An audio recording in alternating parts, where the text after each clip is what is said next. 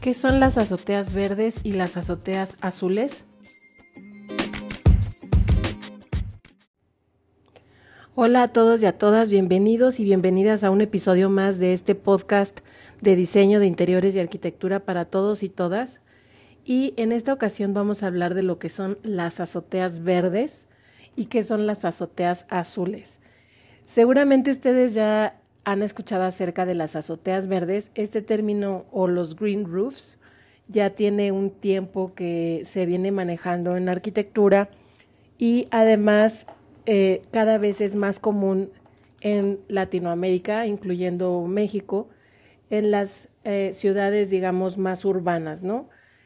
Y yo pienso que este es un concepto que prácticamente nace pues de lo que hacían nuestras abuelas, ¿no? Cuando nuestras abuelas tenían esta oportunidad de a lo mejor tener un balconcito, de tener a lo mejor el techo de la sala o el techo de la cochera y se hacía ahí una especie de terraza, pues lo que hacían nuestras abuelas era tener macetas, ¿no? Porque era una forma como de extender o una extensión de su jardín o de alguna manera si no tenían un jardín en casa, pues era una forma de poder tener sus plantas y esto lo que generaba pues obviamente en mi caso, por ejemplo, mi abuela tenía plantas en una terraza que era precisamente, digamos, el techo de la cochera donde, donde vivían mis abuelos en la Ciudad de México. Ellos vivían en una parte que se llama Linda Vista, que seguramente algunos de ustedes conocen. Y esta zona de la ciudad eh, tuvo un desarrollo importante cuando empezó todo el sistema del metro de la Ciudad de México y pues con todo este desarrollo de las líneas del metro, obviamente vino una sobrepoblación en las zonas aledañas a las estaciones y de alguna manera pues también se talaron muchos árboles y empezó la urbanización como tal de una manera mucho más fuerte dentro de la ciudad. Y esto lo que ocasionó es que pues también de alguna manera las personas que a lo mejor venían de otros estados de la República o venían de algún entorno en donde había mucho más vegetación, donde había mucho más árboles y habían pues migrado a las ciudades por una cuestión económica o por, por una cuestión de búsqueda de mejoras de, de oportunidades para su familia, pues tenían esa añoranza, ¿no? De otra vez encontrar este, estas em, plantas y árboles y entonces la gente empieza otra vez a generar este, este gusto por los jardines, por las plantas y los van incorporando dentro de sus, de sus viviendas. Y en el caso específico de las azoteas verdes, pues pienso que ha sido una evolución muy positiva que nació pues literal con las, las eh, macetas o con las eh, jardineras en, en las azoteas o en estos pequeños balcones o en estas pequeñas terrazas. Este concepto ha ido evolucionando y actualmente lo podemos ver muchísimo en edificios de oficinas, en edificios residenciales, en centros comerciales, en donde se aprovecha la azotea o la quinta fachada, como también se le llama en, en el argot de la arquitectura, y en vez de tener solamente un, un piso impermeabilizado que se veía horrible, con, con a lo mejor los domos o con a lo mejor eh, toda esta parte de los equipos de aire acondicionado se convierte en un espacio para poder disfrutar, donde a lo mejor puedes hacer una pista para correr, en donde también puedes colocar pues pasto o incluso flores o incluso ahora lo que estaba viendo hace unos días en un programa de televisión en Europa lo que están haciendo es que no se quedan nada más con estas zonas donde, ah, pues tengo ahí un material verde, un pastito, unas cuantas plantas, sino que están llevando mucho más allá este concepto en donde están generando incluso huertas para las comunidades que están alrededor de estos edificios, incluso edificios gubernamentales, los están convirtiendo en huertas para la comunidad, en donde además pues a los niños y a las personas, a toda la comunidad se les enseña a cómo ellos pueden crear sus propias huertas en casa, se les enseña cómo deben de cuidar diferentes especies de incluso plantas comestibles como pueden ser tomates o algunas hierbas de olor, romero, albahaca, menta, hierbabuena y además involucran mucho a los niños para que los niños puedan aprender a eh, cuidar las plantas y cómo realmente es muy fácil poder generar un huerto en casa. Y por si esto fuera poco, todos los beneficios que se tienen con un techo verde, adicionalmente se está desarrollando una tecnología en donde te permite además poder almacenar el agua de lluvia. A este tipo de techos o este tipo de tecnología en conjunto con los techos verdes, en inglés se le llama blue roof o en español le llaman techos verde azulados porque existe toda esta eh, tecnología de los techos verdes y además esta tecnología en donde se almacena el agua de lluvia y el excedente, que ya no es posible almacenarlo, se va, em, digamos, canalizando poco a poco a todo el sistema, ya sea que tengas dentro del edificio de cisternas para su reutilización o poco a poco se va también incorporando a todo el sistema de drenaje de la ciudad, que también lo que llega a pasar en ciudades como la Ciudad de México y seguramente en otras ciudades de,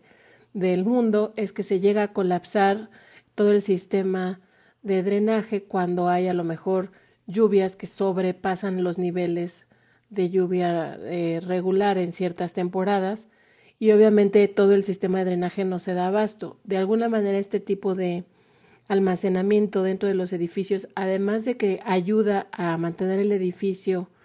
aislado tanto del calor como del frío, el agua que van a tener en estos contenedores debajo de los techos verdes te va a permitir que el edificio se mantenga lo suficientemente fresco durante los meses del verano y que durante los meses de invierno no se disipe con tanta velocidad o no se disipe tan rápido el calor que se genera dentro del edificio, ya sea con la calefacción o con un sistema natural de calefacción también se puede hacer. Y de alguna manera esto también pues te va a permitir además de reutilizar el agua pluvial para poder regar en temporadas en donde hay sequía pues de alguna manera tiene un doble propósito no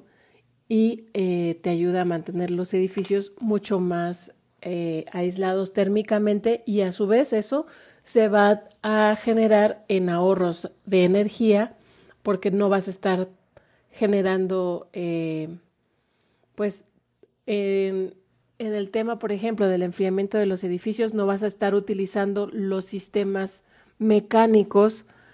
con tanta frecuencia. Y en el caso de la calefacción, pues también, ¿no? O sea, no vas a estar eh, consumiendo toda la energía que se requiere para calentar el edificio si este tipo de sistemas no existieran. En inglés, como les decía, se llaman green and blue roofs y en español lo, lo están pues de alguna manera este, traduciendo como techo verde a su lado. Este tipo de sistemas todavía yo no lo he visto en México, donde sí ya lo están, pues prácticamente ya lo hicieron desde el 2019, desde antes del 2019 fue en Londres. Si ustedes quieren ver un poco más sobre este tema, está en la página del Instituto de Física de Londres. Así lo pueden buscar en Google como techo verde azulado o Green and Blue Roofs y ahí va a venir un, una explicación de lo que hicieron en este instituto y además viene un brochure en PDF que está muy interesante sobre todas las tecnologías pasivas que utilizaron en este edificio. Está muy interesante tanto de calefacción como todo el sistema de eh, pues manejo de, de el agua pluvial que están haciendo. Y si acaso esto no fuera suficiente, además están incorporando paneles solares. Entonces prácticamente están teniendo el paquete completito de lo que sería un edificio totalmente sustentable y a este uso de los paneles solares le llaman los techos amarillos, ¿no? Por el, por el panel solar. Y pues es una combinación en donde tienes un techo verde, donde puedes tener hortalizas o puedes tener un área donde tengas pasto, donde tengas material vegetal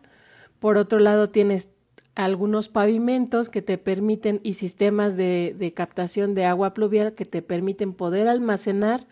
en sistemas especiales debajo de tu techo verde todo el agua pluvial, con todo un sistema también de drenaje y todo un sistema de almacenamiento o de reutilización de esta misma agua y un sistema también de redistribución del agua pluvial. Cuando ésta ya excedió los límites de tus depósitos, se puede reincorporar al sistema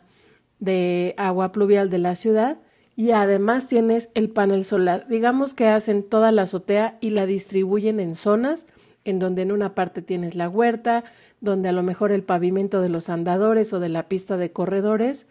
puede ser parte de tu eh, pavimento de absorción y además tienes una sección de paneles solares. Eso para mí se me hace que es totalmente espectacular. Ya lo están haciendo, como les comento, en Europa. Y seguramente cada vez más toda la tecnología que se requiere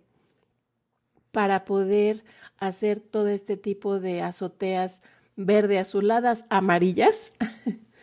pues de alguna manera también va a ir bajando de precio, porque obviamente ahorita como es una tecnología innovadora, pues quizá hay muy pocos proveedores y estos proveedores seguramente vienen de Europa y entonces se vuelve caro para poderlo hacer en, en a lo mejor en Latinoamérica, en países como México, pero de alguna manera yo pienso que la mentalidad tiene que cambiar porque al final de cuentas estás prácticamente invirtiendo en algo que al final o a mediano plazo y a largo plazo te va a generar mucho más ahorro en calefacción, en enfriamiento de tus edificios, en sistemas de aire acondicionado, en eh, generación de energía, te va a generar prácticamente un ahorro en donde todo este tipo de sistemas prácticamente se van a, operar de manera gratuita, donde ya no vas a tener que estar consumiendo energía adicional para poder operar este tipo de sistemas. Prácticamente los paneles solares no necesitan un mantenimiento y muchos de ellos cuando son de buena calidad o eh, de alguna manera están hechos por un proveedor que cuenta con todas las certificaciones y todas las garantías, te pueden llegar a durar hasta 20 años. Entonces yo te aseguro que en menos de 20 años, es más, yo, te, yo me atrevería a decirte que en menos de 5 años tú puedes llegar a recuperar tu inversión y además seguramente la compañía de luz de tu país te va a ir eh, teniendo ahí un saldo a favor. Yo considero que también este tipo de tecnologías poco a poco va a ir siendo mucho más eh, de alguna manera de uso residencial. Quizá ahorita solamente lo podemos ver en edificios gubernamentales que tienen un presupuesto suficiente para poder hacer este tipo de inversiones. Después seguramente lo van a empezar a aplicar en edificios comerciales, en edificios de oficinas y este tipo de sistemas híbridos poco a poco van a ir eh, generándose las tecnologías para poderlo ir incorporando en las residencias y en edificios de departamentos y eso sería maravilloso porque además de que vas a tener ahorros energéticos y de obviamente calefacción como ya lo habíamos comentado, también vas a poder generar un beneficio a tu comunidad. El hecho de que haya, esto no lo habíamos mencionado, pero también es muy importante, el hecho de que haya cada vez más techos verdes significa que estás generando cada vez menos superficies que son súper eh, absorbentes de calor, menos superficies que están generando esa reflexión de calor también a la atmósfera. Es decir, todo el calor que, que genera a lo mejor un pavimento, una azotea que no tiene material verde, se sigue reflejando hacia la atmósfera y eso además sigue creando pues todos estos eh, fenómenos que estamos viendo que además con la contaminación se hacen todos estos efectos invernadero, sobre todo eh, se genera un eh, parte del calentamiento que se está viviendo en las ciudades. Entonces, el tener más árboles, el tener más áreas jardinadas, el tener mucho más material verde en todas las, las comunidades y en todos los edificios, genera un beneficio porque estamos enfriando al planeta como tal. Y esto al final pues trae muchísimos beneficios, además de que se empieza también a beneficiar a la fauna, a toda eh, esta fauna que poco a poco se ha ido desplazando a otras zonas por el crecimiento de las ciudades, va regresando nuevamente a retomar sus áreas. Esto se vio pues claramente en la pandemia, ¿no? Cuando la gente empezó a guardarse en sus casas, pues muchas de las áreas verdes empezaron a florecer, muchos de los, de los campos, todo se regeneró. Entonces, de alguna manera, esto sería